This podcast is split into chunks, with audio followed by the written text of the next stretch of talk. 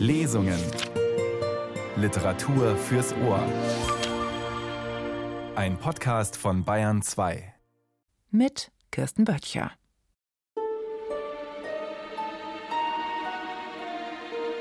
Nun? fragte der Arzt, nachdem er sich ausgiebig an der Überraschung Oktav Labinskis geweidet hatte. Wie gefällt es Ihnen in Ihrem neuen Zuhause?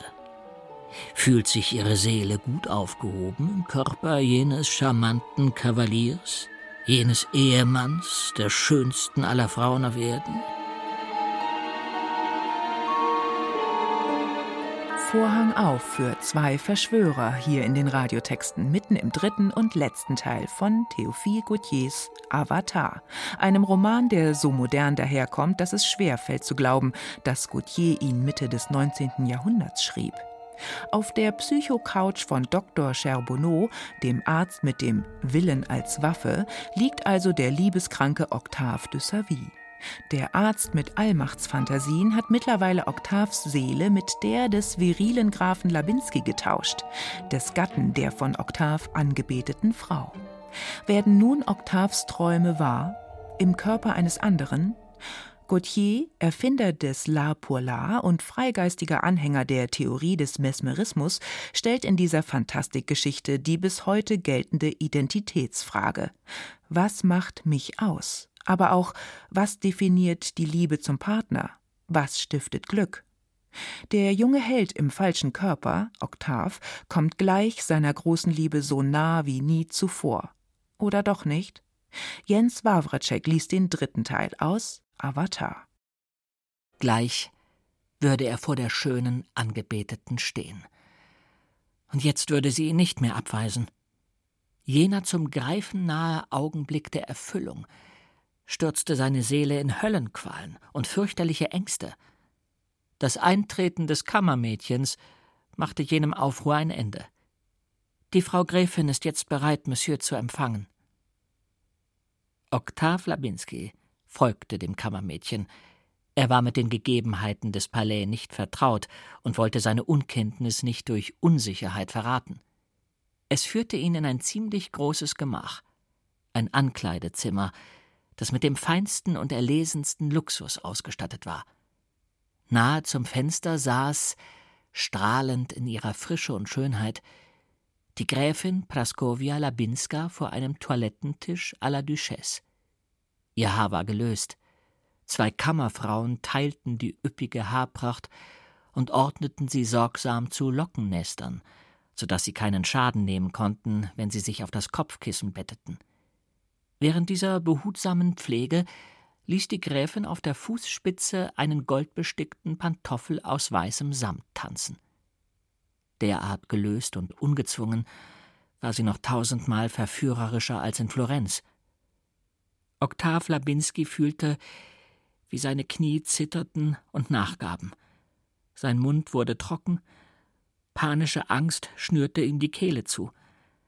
Er gab sich einen Ruck, indem er sich vor Augen hielt, dass ein derart verwirrtes und einfältiges Verhalten, das man vielleicht einem abgewiesenen Liebhaber durchgehen lässt, bei einem Ehemann jedoch, egal wie verliebt in seine Frau er auch sein möge, völlig lächerlich wirkt, und ging beherzt auf die Gräfin zu.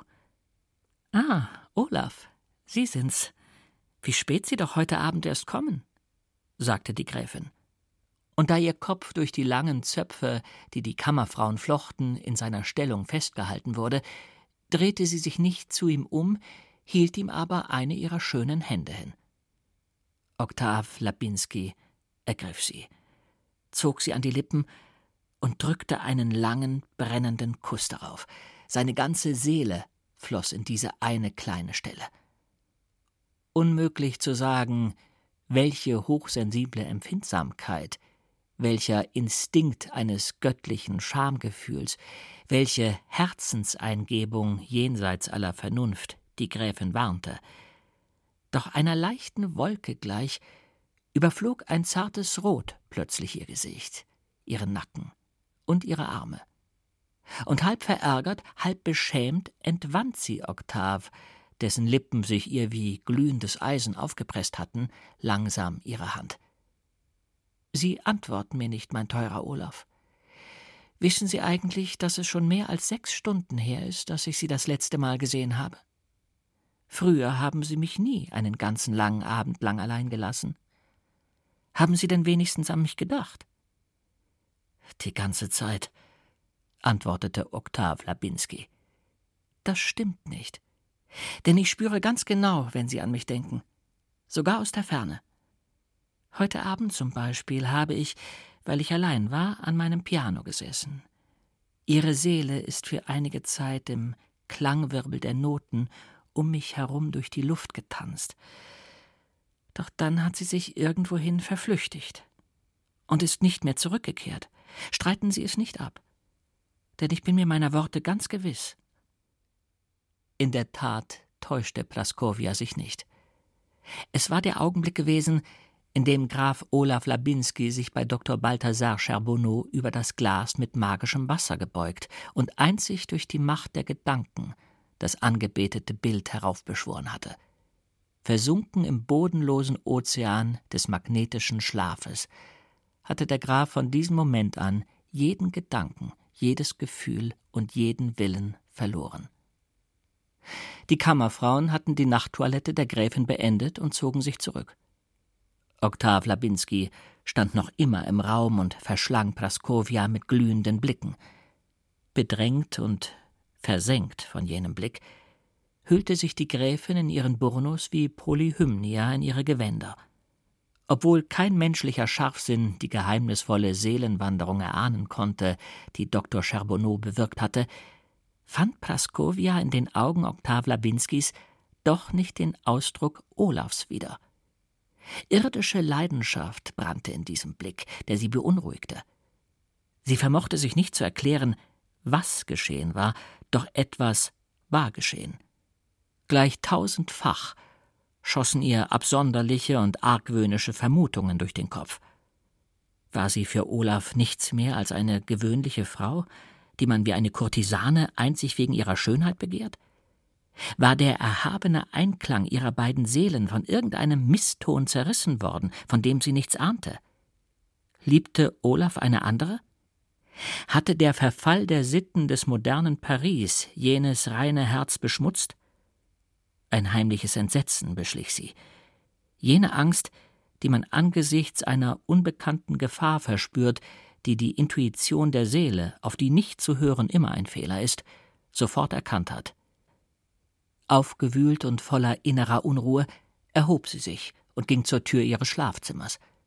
Einen Arm um ihre Taille gelegt, begleitete sie der falsche Graf wie Othello seine Desdemona in Shakespeares Drama.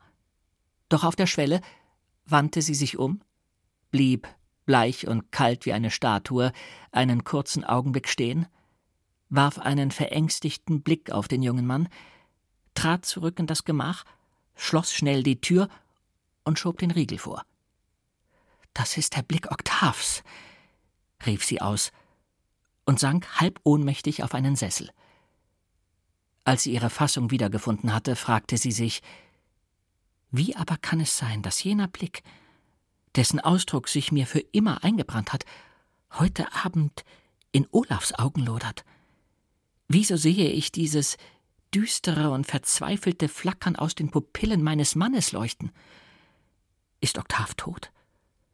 War es seine Seele, die mir für einen kurzen Moment aufgeleuchtet ist, als wolle sie Lebwohl sagen, bevor sie diese Erde verlässt? Olaf! Sollte ich mich getäuscht haben? Sollte ich das Opfer von Hirngespinsten der Angst geworden sein, dann wirst du mir das verzeihen. Doch wäre ich heute Abend mit dir zusammen gewesen, so hätte ich das Gefühl gehabt, mich einem anderen hingegeben zu haben. Die Gräfin schlief erst gegen Morgen ein. Unzusammenhängende und absonderliche Träume zerquälten ihren unruhigen Schlaf. Brennende Augen, die Augen Oktavs, starrten sie wie aus einem Nebel heraus an und spien Feuer. Am Fußende ihres Bettes kauerte eine finstere, runzelnd zerfurchte Gestalt, die Worte in einer unbekannten Sprache murmelte. Und auch Graf Olaf kam in jenem verworrenen Traum vor, jedoch in einer Gestalt, die nicht die seine war. Wir werden gar nicht erst versuchen, die Enttäuschung in Worte zu fassen, die sich Oktav Labinskis bemächtigte, als er sich vor verschlossener Tür wiederfand. All seine hochgesteckten Hoffnungen fielen in sich zusammen wie ein Kartenhaus. Hatte er etwa zu so ausgefallenen wie schrecklichen Mitteln gegriffen, hatte er sich einem Zauberer, vielleicht gar einem Dämon ausgeliefert, hatte er sein Leben in dieser und sein Seelenheil in der jenseitigen Welt aufs Spiel gesetzt, um eine Frau zu erobern, damit sie sich ihm nun dennoch entzog? Als Liebhaber abgewiesen, ging es ihm nun auch als Ehemann nicht besser. Die unüberwindliche Reinheit Praskovias ließ alle noch so teuflischen Intrigen ins Leere laufen. Freilich konnte er nicht die ganze Nacht in dieser lächerlichen Lage zubringen, und so suchte er nach den Wohnräumen des Grafen. Am Ende einer Zimmerflucht stieß er auf ein Gemach, in dem ein Bett mit Säulen aus Ebenholz stand. Erschöpft von all den Anspannungen und Gemütsaufwallungen, warf er sich aufs Bett und schlief ein, wobei er Dr. Balthasar Charbonneau zum Teufel wünschte. Glücklicherweise hellte der neue Tag seine Gedanken auf. Er nahm sich vor, fortan zurückhaltender zu sein, seinen Blick zu zügeln und das Gebaren eines Ehemannes an den Tag zu legen. Mit der Hilfe des Kammerdieners des Grafen unterzog er sich einer sorgfältigen Morgentoilette und begab sich gemessenen Schritts ins Esszimmer, wo die Gräfin ihn zum Frühstück erwartete, nachdem sie ihn mit einem leichten, freundschaftlichen Kopfnicken begrüßt hatte. Sie trug einen seidenen, grün-weiß karierten Morgenmantel. Sie machte einen müden und erschöpften Eindruck, doch ließ diese gesteigerte Weichheit ihre Schönheit nur noch mehr hervortreten und sie zugleich menschlicher wirken. Vorsichtig geworden, verbarg Oktav diesmal das Lodern in seinen Augen und tarnte seine im stillen brennende Leidenschaft mit einer gleichgültigen Miene. Die Gräfin sah ihren Tischgenossen, den sie, der neue Tag hatte all die nächtlichen Hirngespinste ausgelöscht, für ihren Gatten hielt, fest mit ihren schönen, eisblauen Augen an und richtete einige Worte auf Polnisch an ihn. In Augenblicken empfindsamer Vertrautheit nämlich, und besonders in Gegenwart der französischen Dienerschaft, bediente sie sich mit dem Grafen der geliebten Muttersprache. Als Pariser beherrschte Octave zwar Latein, Italienisch sowie Spanisch und sprach auch ein paar Brocken Englisch, doch wie allen Franzosen, so fehlte auch ihm das Gespür für die slawischen Sprachen. In Florenz hatte die Gräfin stets Französisch oder Italienisch mit ihm gesprochen. Die Verlegenheit, in der der arme Liebhaber steckte, war grauenhaft. Solche Verwicklungen hatte er sich nicht träumen lassen, als er in die Haut des Grafen Olaf Labinski geschlüpft war. Praskovia wunderte sich über Oktavs Schweigen, und da sie annahm, er habe sie, abgelenkt durch irgendeine zerstreute Träumerei, nicht gehört, wiederholte sie ihren Satz langsam und etwas lauter. Doch auch wenn er den Klang der Worte nun besser vernahm, so blieb dem falschen Grafen ihr Sinn doch so rätselhaft wie zuvor. Hilflos ausgeliefert, überzog ein flammendes Rot seine Wangen. Man könnte fast meinen, mein teurer Gebieter, sagte die Gräfin, diesmal auf Französisch, dass Sie mich entweder nicht hören oder aber nicht verstehen. In der Tat, stotterte Oktav Labinski, wobei er selbst nicht so recht wusste, was er eigentlich sagte. Diese Sprache ist verteufelt schwierig. Schwierig? Vielleicht für einen Ausländer. Doch dem, der sie schon auf den Knien seiner Mutter gelallt hat, fließt sie von den Lippen wie der Atem des Lebens. Gewiss, aber bisweilen kommt es mir doch so vor, als beherrschte ich sie nicht mehr. Was reden Sie da nur, Olaf? Wie? Sie wollen sie wirklich vergessen haben, die Sprache Ihrer Ahnen? Die Sprache der heiligen Heimat? Und, setzte sie mit etwas leiserer Stimme hinzu, die Sprache, in der Sie mir das erste Mal Ihre Liebe gestanden haben. Vielleicht liegt es ja an der Gewohnheit, sich inzwischen in einer fremden Sprache zu unterhalten, sagte Oktav Labinski auf gut Glück, denn er war mit seiner Weisheit am Ende. Olaf, entgegnete die Gräfin in vorwurfsvollem Ton. Offensichtlich hat Paris mit seinem Einfluss Ihnen nicht gut getan. Ich hatte also schon recht gehabt, als ich damals nicht hierher kommen wollte. Der Rest des Frühstücks verlief schweigend. Praskovia war verstimmt über den, den sie für den Grafen hielt. Oktav dagegen saß wie auf glühenden Kohlen. Schließlich musste er weitere Fragen fürchten, auf die er ebenfalls keine Antwort gewusst hätte. Die Gräfin stand auf und zog sich in ihre Gemächer zurück. Oktav blieb allein. Er spielte mit dem Griff eines Messers, das sich in die Brust zu rammen er nicht übel Lust verspürte, denn seine Lage war schlicht unerträglich. Mit dem Körper hätte er sich zugleich auch das frühere Wesen des Grafen Labinski aneignen müssen, die Sprachen, die er beherrschte, seine Kindheitserinnerungen, die tausend vertrauten Details, aus denen sich das Ich eines Menschen zusammensetzt. Dazu freilich hätte das ganze Können des Dr. Balthasar Charbonneau nicht ausgereicht. Was für eine aberwitzige Situation, in eben jenes Paradies vorgedrungen zu sein, unter einem Dach mit Praskovia zu leben, gar ihre schöne Hand mit den Lippen ihres Mannes zu küssen und dann doch ihrer göttergleichen Keuschheit nicht Herr werden zu können dafür jedoch jeden Augenblick Gefahr zu laufen, sich durch irgendeine unbegreifliche Dummheit zu verraten. Der Himmel hat eben beschlossen, dass Praskovia mich nie lieben wird, sagte er zu sich selbst. Und das, wo ich das größte Opfer gebracht habe, zu dem sich der menschliche Stolz erniedrigen kann, indem ich mein eigenes Ich weggeworfen habe um in der Gestalt eines Fremden Zärtlichkeiten zu empfangen, die eigentlich einem anderen gelten. In der Hoffnung, dass viel frische Luft die Überreiztheit seiner Nerven lindern werde, machte er sich zu einem Ausritt fertig und brach zum Bois de Boulogne auf. Danach suchte er die Gräfin auf, die er in ihrem Salon fand. Sie trug ein Kleid aus weißem Taft, mit bis zum Gürtel abgestuften Volants, denn es war Donnerstag, der Tag, an dem sie nicht ausging, sondern Besucher empfing. Nun? fragte sie mit anmutigem Lächeln, da ihre schönen Lippen nie lange zu schmollen vermochten. Haben Sie Ihr Gedächtnis bei Ihrem Ritt wiedergefunden? Leider Gottes nicht, meine teuerste, entgegnete Oktav Labinski. Aber ich muss Ihnen ein Geständnis machen. Ich war gestern bei dem Arzt, von dem man zurzeit so viel spricht. Er hat vor meinen Augen derart seltsame Experimente, derart wundersame Handlungen aufgeführt, dass ich noch immer ganz benommen davon bin. Dieser sonderliche Kauz hat mich in einen so tiefen, magnetischen Schlaf versenkt, dass ich, als ich wieder aufgewacht bin, das Gefühl hatte, mein Geist habe sich verändert. Viele Erinnerungen waren verschwunden. Und die Vergangenheit verschwimmt vor mir in einem undeutlichen Nebel. Einzig meine Liebe zu Ihnen ist davon unberührt geblieben.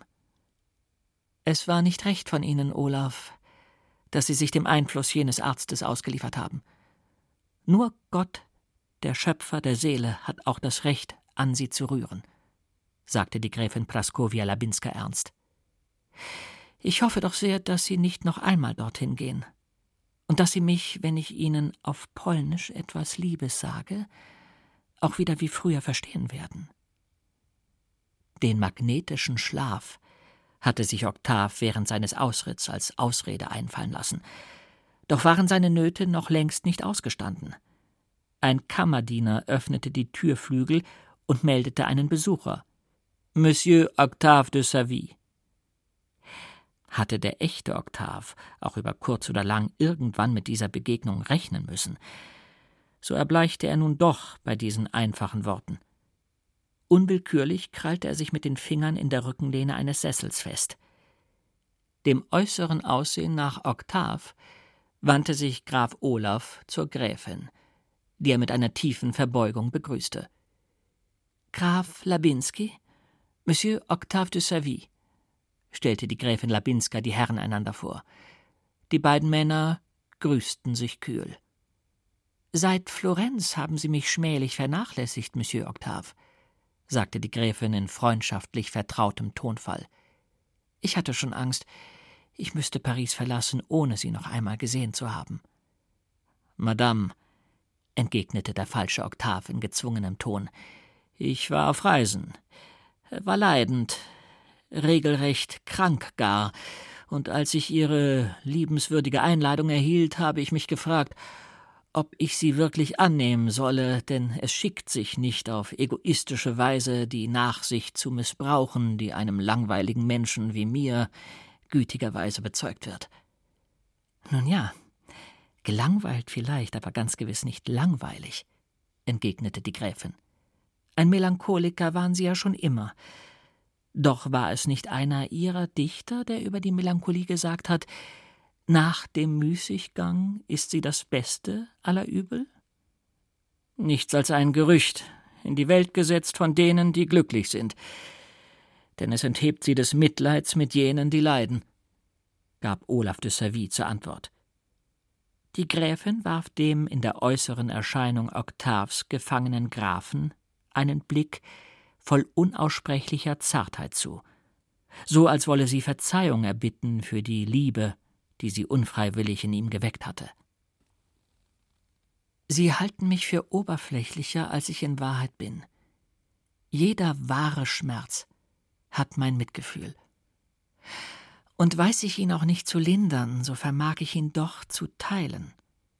Wie gern hätte ich Sie glücklich gesehen, mein teurer Oktav. Warum verweigern Sie sich so hartnäckig dem Leben? das ihnen seine Freuden, seinen Zauber und freilich auch seine Pflichten zu Füßen legt. Diese so einfachen wie offenen Worte hatten auf die beiden Zuhörer eine völlig unterschiedliche Wirkung. Octave vernahm aus ihnen die Bestätigung jenes Urteils, das dieser schöne, noch nie von einer Lüge entweihte Mund bereits im Garten der Villa Salvati gesprochen hatte. Olaf hingegen vernahm sie als einen Beweis mehr für die unerschütterliche Tugend seiner Frau, die zu einem Fehltritt einzig durch teuflische List würde verführt werden können. Wen wunderte es, dass ihn beim Anblick jenes Phantoms seiner selbst, das sich von einem fremden Geist beseelt, in seinem eigenen Haus eingenistet hatte, ein plötzlicher Wutanfall überkam und er dem falschen Grafen an die Gurgel ging. Dieb, Räuber, Schurke, Gib mir meinen Körper zurück. Äußerst befremdet von diesem Verhalten riss die Gräfin am Klingelzug, und Bedienstete beförderten den Grafen nach draußen. Der arme Oktav ist verrückt geworden, sagte Praskovia, während man Olaf trotz aller Gegenwehr davonschleppte. Ja, entgegnete der echte Oktav. Verrückt vor Liebe. Zwei Stunden waren seit diesem Auftritt vergangen, als der falsche Graf einen Brief des Echten erhielt.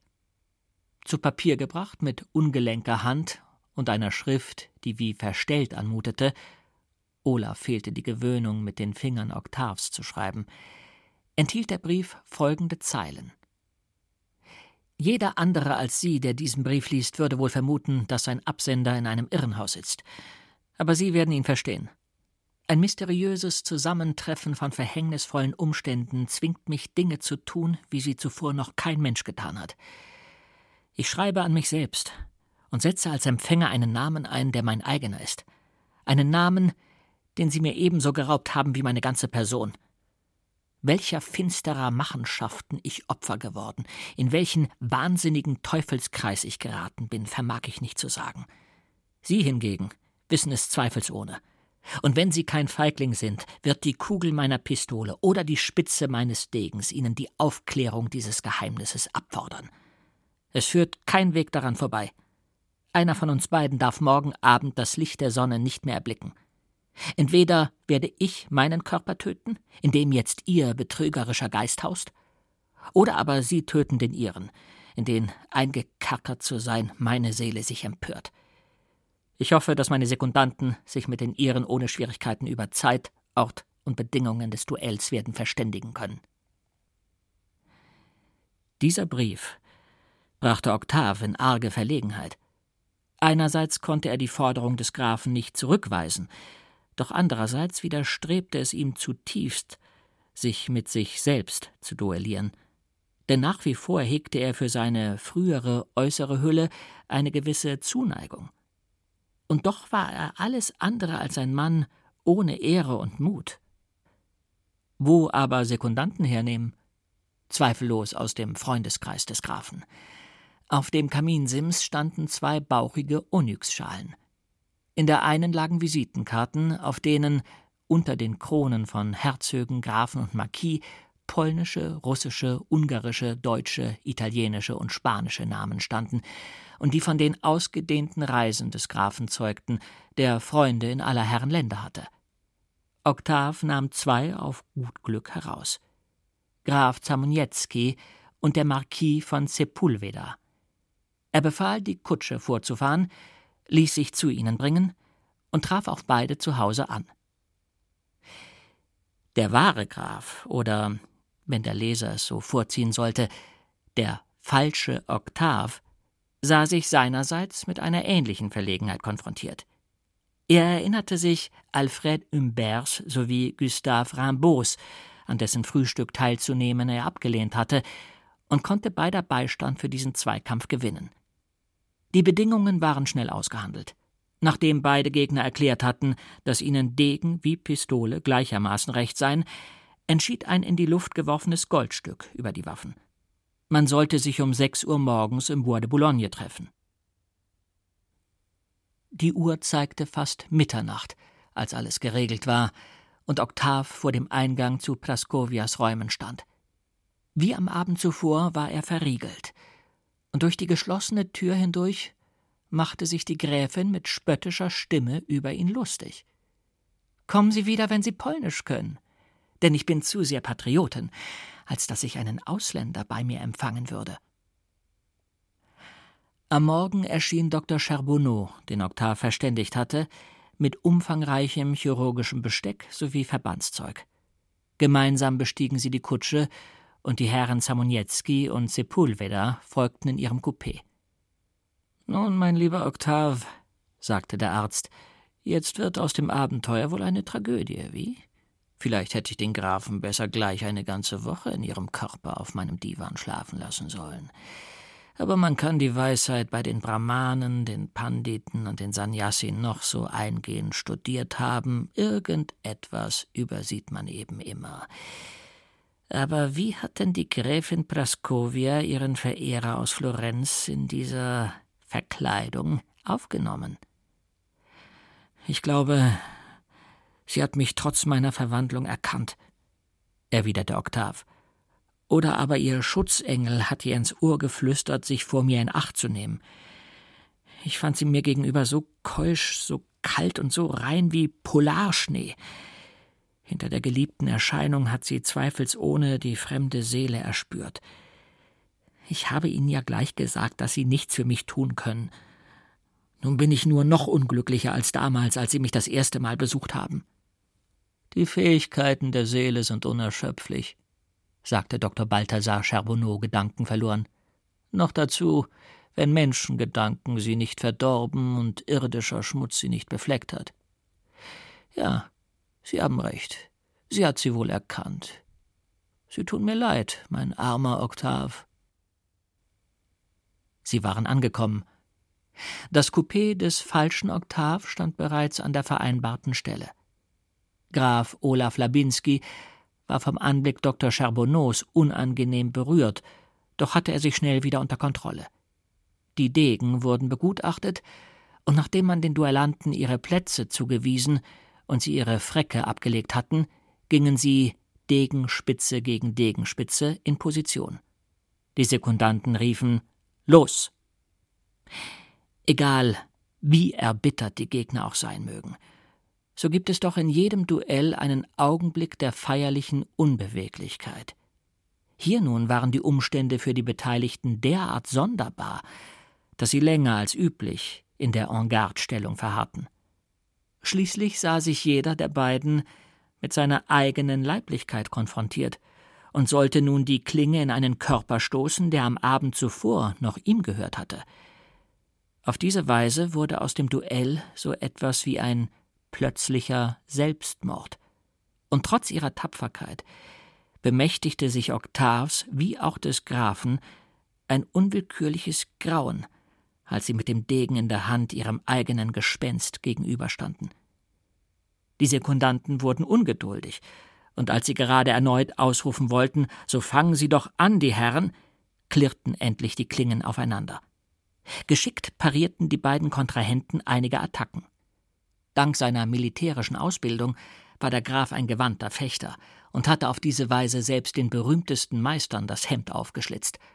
Doch auch wenn er noch immer über sein theoretisches Kampfwissen verfügte, so war es die kraftlose Hand Octaves, die den Degen hielt. Octave hingegen, der nun im Körper des Grafen steckte, verspürte eine bis dahin ungekannte Kraft in sich und wehrte so, obwohl längst nicht zu erfahren, bei jedem Angriff die Klinge von seiner Brust ab. Der Graf, dessen Ausfälle nervös und fahrig wurden, geriet in Wut. Selbst wenn er dadurch für immer Octave de Servie bleiben müsste, so wollte er doch den Körper des Hochstaplers vernichten, der es vermocht hatte, Praskovia zu täuschen. Ein Gedanke, der ihn in unsäglichen Zorn versetzte. Selbst auf die Gefahr hin, durchbohrt zu werden, versuchte er einen geraden Ausfall, um durch seinen eigenen Körper hindurch Seele und Leben des Rivalen zu treffen. Doch Octaves Degen parierte den seinen derart geschickt, dass er ihm die Klinge aus der Hand schlug, die daraufhin hoch durch die Luft flog und erst einige Schritte entfernt zu Boden fiel. Olafs Leben lag in Octaves Hand. Mit einem einzigen Stoß konnte er ihn durchbohren. Octave jedoch dachte nicht daran, seinen Vorteil auszunutzen. Er warf seinen Degen zur Seite, bedeutete den Sekundanten, dass ihr Einschreiten nicht vonnöten war, ging zu dem überraschten Grafen, fasste ihn am Arm und zog ihn mit sich in das dichte Unterholz. Was wollen Sie von mir? fragte der Graf. Warum bringen Sie mich nicht um? Jetzt, wo es in Ihrer Macht liegt. Geduld. Hören Sie mir nur zu, entgegnete Oktav. Ihr Wohlergehen liegt in meiner Hand. Wenn wir das Duell fortsetzen, so werde ich sie töten. Graf Olaf Labinski, den ich so gut wie es mir möglich ist darstelle, ist ein viel besserer Fechter als Octave de Savy. Der Graf, dem die Logik dieser Ausführungen einleuchtete, schwieg, was man als Zeichen der Zustimmung deuten konnte. Wenn ich es nicht will, so wird es Ihnen nie gelingen, wieder Sie selbst zu werden, fuhr Oktav fort. Schließlich haben Sie ja gesehen, was bei Ihren beiden Versuchen herausgekommen ist. Man wird Sie im Irrenhaus wegsperren. Und den Rest Ihres Lebens werden Sie damit zubringen, unter therapeutischen Wassergüssen zu beteuern, dass Sie in Wahrheit der Gatte der schönen Gräfin Praskovia Labinska sind. All das war so wahr, wie eins und eins zwei sind. Niedergeschlagen ließ der Graf den Kopf auf die Brust sinken da Sie im Augenblick nun einmal Octave de Savy sind, dürfte Ihnen auch nicht entgangen sein, dass er sich seit drei Jahren in einer so leidenschaftlichen wie hoffnungslosen Liebe zur Gräfin Praskovia Labinska verzehrt, und dass er vergeblich versucht hat, sich diese Liebe aus dem Herzen zu reißen. Ja, ich weiß, gab der Graf zurück und biss sich auf die Lippen. Nun denn, um zu ihr vorzudringen, habe ich mich eines so grauenhaften wie fürchterlichen Mittels bedient, wie es nur eine an Tollheit grenzende Leidenschaft wagen kann. Um mir zu helfen, hat Dr. Charbonneau ein Experiment versucht, vor dem selbst die Wundertäter aller Länder und aller Zeiten zurückgeschreckt wären. Nachdem er uns beide in Schlaf versetzt hatte, hat er mit Hilfe des Magnetismus dafür gesorgt, dass unsere Seelen ihre äußere Hülle getauscht haben – eine völlig nutzlose Wundertat. Ich werde Ihnen Ihren Körper wiedergeben, denn Praskovia liebt mich nicht. Hinter der Fassade des Gatten hat sie die Seele des Liebhabers erkannt. Ihr Blick ist auf der Schwelle des ehelichen Schlafgemachs zu Eis erstarrt. Die Worte Octaves verrieten einen derart aufrichtigen Schmerz, dass der Graf ihnen Glauben schenkte. Ich bin ein Liebender, kein Dieb, fügte Oktav hinzu, und ein Lächeln flog über seine Lippen. Und nun, da mir das einzige Gut, das ich mir auf dieser Erde ersehnt hätte, versagt bleibt, sehe ich keinen Grund, warum ich weiterhin ihre Titel, ihre Schlösser, ihre Ländereien, ihr Geld, ihre Pferde und ihre Waffen behalten sollte. Kommen Sie, geben Sie mir Ihren Arm. Tun wir so, als hätten wir uns ausgesöhnt und nehmen wir Dr. Charbonneau mit uns. Der alte Brahmane wird schon wissen, wie er rückgängig machen kann, was er angerichtet hat. So geschah es. Meine Herren, sagte Oktav, indem er noch für einige Minuten die Rolle des Grafen weiterspielte, wir, mein Gegner und ich, haben uns vertraulich geeinigt, so dass sich eine Fortsetzung des Duells erübrigt. Die Herren nahmen wieder in ihren Kutschen Platz. Graf Olaf Labinski, Octave de Savy und Dr. Charbonneau begaben sich auf dem schnellsten Weg zur Rue du Regard.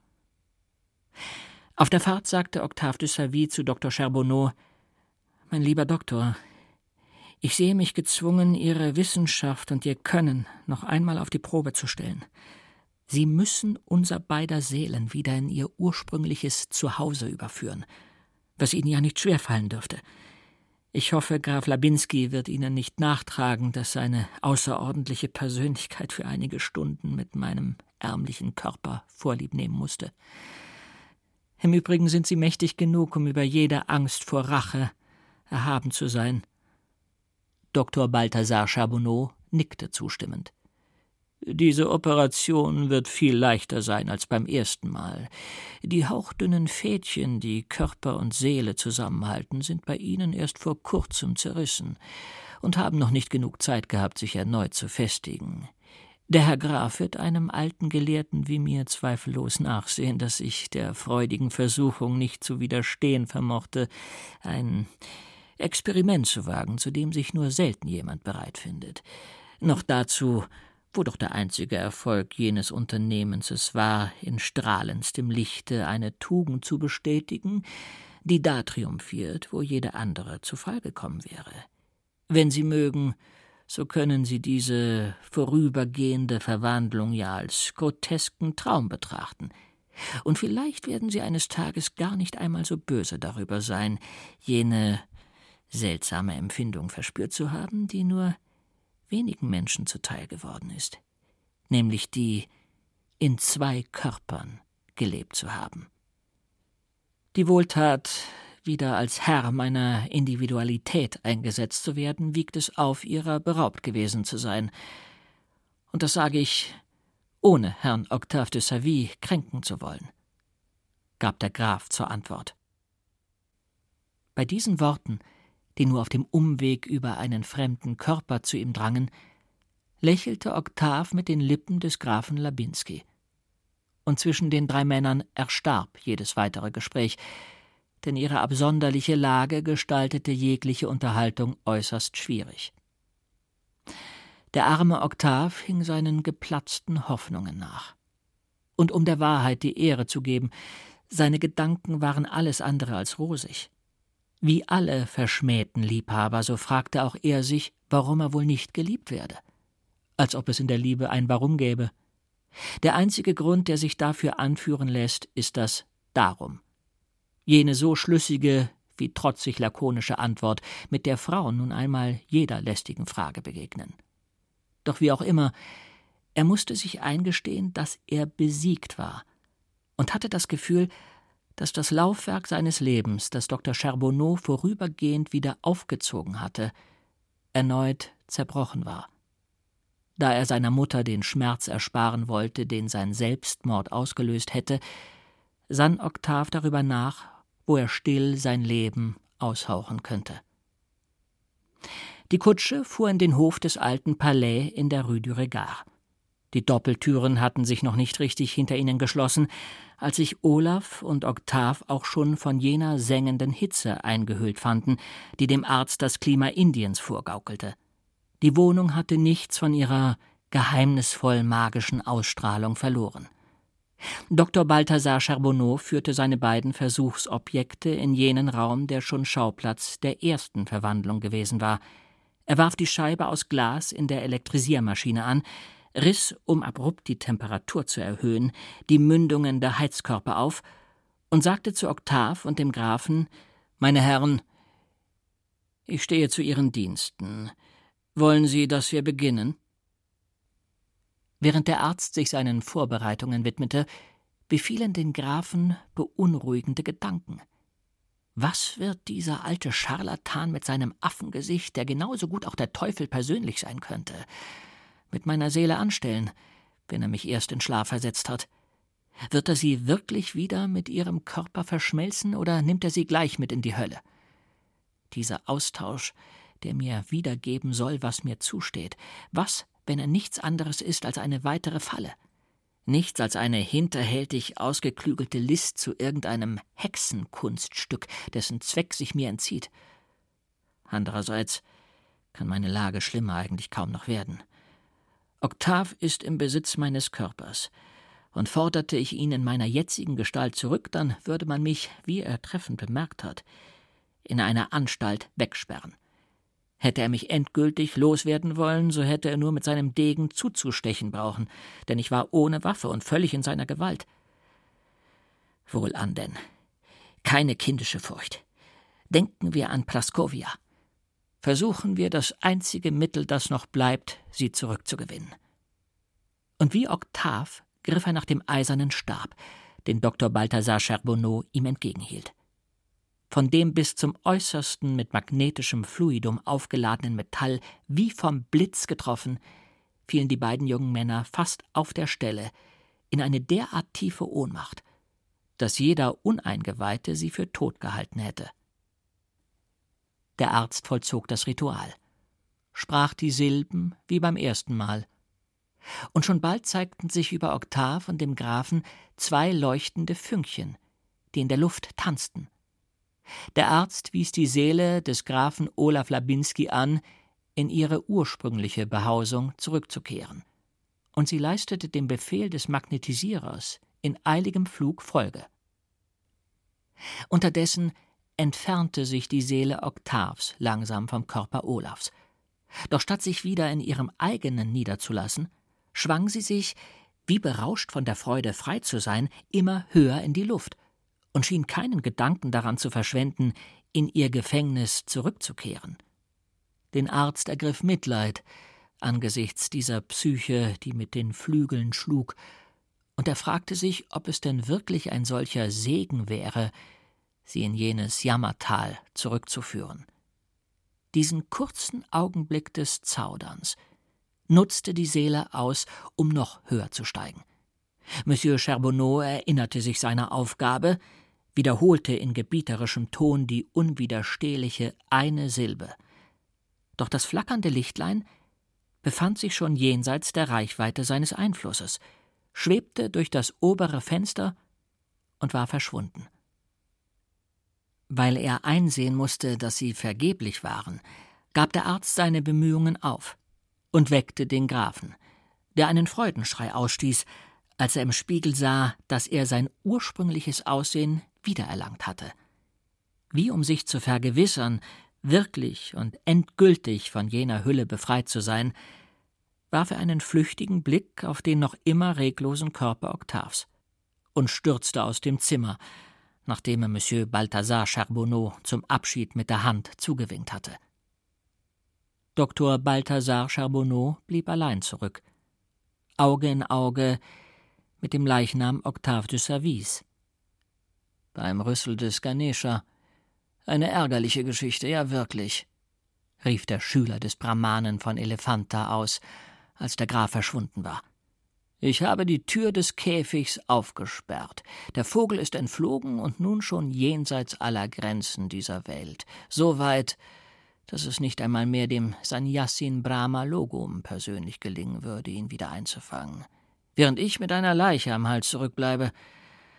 Nun denn, ich könnte sie einfach in einem so starken Säurebad auflösen, dass von ihr nicht das kleinste erkennbare Atom übrig bliebe. Doch würde man Nachforschungen anstellen, meine Wohnung durchsuchen, Kisten und Kasten öffnen und mich jeder Art von enervierenden Verhören unterziehen. In diesem Augenblick hatte der Arzt einen blendenden Einfall. Er nahm eine Feder zur Hand und schrieb eilends einige Zeilen auf ein Stück Papier, das er in der Schublade seines Tisches einschloss. Auf dem Papier standen folgende Worte Da ich weder Verwandte ersten noch zweiten Grades habe, vermache ich meinen gesamten Besitz Monsieur Octave de Savy, dem ich in besonderer Zuneigung verbunden bin. Allerdings sollen meinem indischen wie meinem englischen Diener je 1200 Franc Leibrente ausgesetzt und das Manuskript des Gesetzbuches des Manu der Bibliothek Mazarin übergeben werden. Dieses von einem Lebenden zugunsten eines Toten aufgesetzte Testament ist keine der geringsten Merkwürdigkeiten in dieser unwahrscheinlich klingenden, aber doch wahren Erzählung. Indessen wird sich jene Absonderlichkeit sogleich aufklären. Der Arzt berührte den Körper Octave de Service, aus dem die Wärme des Lebens noch nicht ganz gewichen war, besah mit einem seltsam verächtlichen Gesichtsausdruck im Spiegel sein runzliges und verwittertes Gesicht, und während er über sich jene Handbewegung machte, mit der man ein aussortiertes Kleidungsstück in die Ecke wirft, wenn der Schneider ein neues bringt, murmelte er die Formel des Brahma Logum. Sogleich stürzte der Körper des Dr. Balthasar Charbonneau wie vom Schlag getroffen zu Boden, während sich der Octave de Savis kraftvoll, quicklebendig und schwungvoll aufrichtete. Octave Charbonneau blieb einige Minuten vor jenem mageren, knochigen und bleichen Gerippe stehen, das, nachdem die kräftige Seele aus ihm gewichen war, die es eben noch mit Leben erfüllt hatte, fast sofort Anzeichen äußerster Greisenhaftigkeit zeigte und binnen kürzester Zeit das Aussehen einer Leiche annahm. Adieu, du armseliger Fetzenmensch, du schäbiger und durch und durch fadenscheiniger Lumpen, den ich siebzig Jahre über alle fünf Kontinente dieser Welt mitgeschleppt habe. Du hast mir ziemlich gute Dienste geleistet. Und wenn ich dich jetzt verlasse, dann nicht ohne ein gewisses Bedauern. Man gewöhnt sich halt aneinander, wenn man so lange Zeit des Lebens zusammen verbracht hat. Doch mit jenem jungen Kokon, dem mein wissenschaftliches Können schon bald neue Kraft eingehaucht haben wird, werde ich noch lernen und arbeiten können und noch einige Worte im großen Buch lesen, ohne dass der Tod es mir mit einem lauten Genug im spannendsten Kapitel zuschlägt. Nach dieser Leichenrede auf sich selbst verließ Octave Charbonneau ruhigen Schritts seine Wohnung, um sein neues Leben in Besitz zu nehmen. Graf Olaf Labinski war in sein Palais zurückgekehrt und ließ sofort anfragen, ob die Gräfin ihn empfangen könne. Er fand sie im Gewächshaus. Sie legte ihr Buch zur Seite, und sah nur langsam zum Grafen auf, denn sie fürchtete, in den schwarzen Augen ihres Mannes erneut jenen brennend erregten Blick voller unergründlicher Hintergedanken zu finden, der sie so gequält und beunruhigt hatte und der ihr, welch verrückte Furcht, welch sonderbare Vorstellung, wie der Blick eines anderen vorgekommen war. In Olafs Augen leuchtete eine heitere Freude das gleichbleibende Feuer einer so keuschen wie reinen Liebe. Die fremde Seele, die den Ausdruck seiner Züge so verändert hatte, war für immer verschwunden. Praskovia erkannte sofort ihren angebeteten Olaf wieder, und ihre durchscheinenden Wangen erröteten unvermittelt vor Freude. Was haben Sie da gelesen, liebste Praskovia? fragte Olaf, während er das Buch von der Moosbank aufnahm. Ah, die Geschichte des Heinrich von Ofterdingen.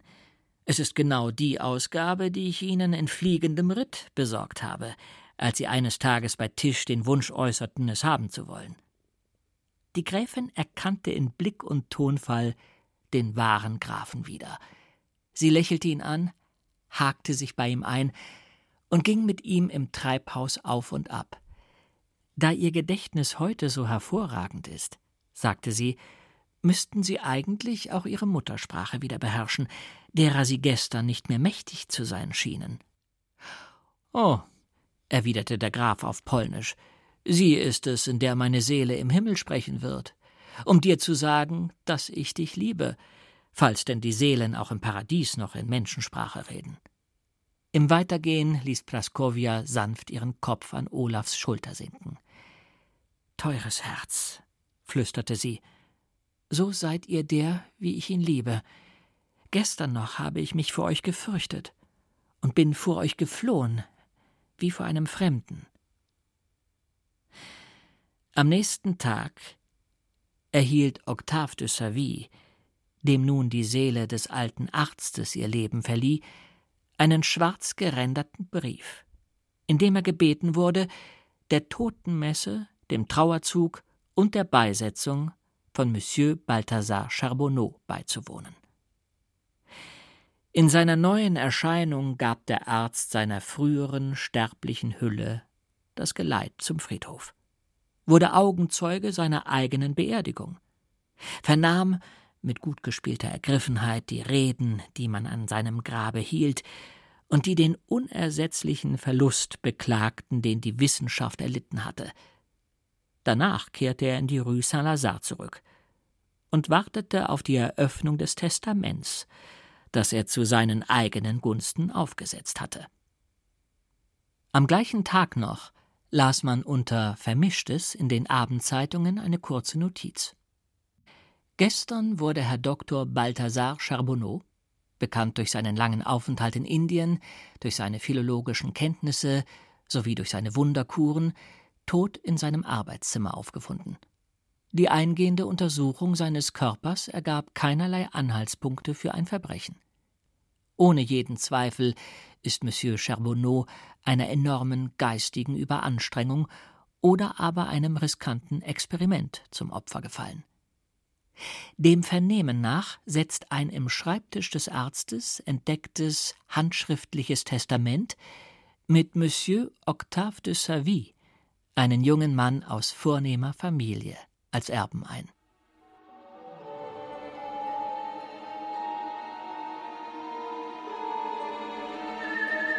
Eine Variante von Transhumanismus avant la lettre. Das war sie, unsere dreiteilige Lesung aus Theophile Gautiers Avatar mit Jens Wawracek in der Regie von Irene Schuck. Technik Tim Höfer. Produktion Bayerischer Rundfunk 2021. Jörg Ahlischs Übersetzung ist bei Mattes und Seitz erschienen. Alle Folgen gibt's natürlich auch im BR-Podcast Lesungen. Ich, Kirsten Böttcher, verabschiede mich mit einer Mini-Dosis Lyrik von unserem Haschisch-Club-Mitglied Theophile Gautier über die Kunst. Auch Götter müssen sterben, doch Strophen himmelwärts vererben sich länger noch als Erz. In diesem Sinne, auf bald.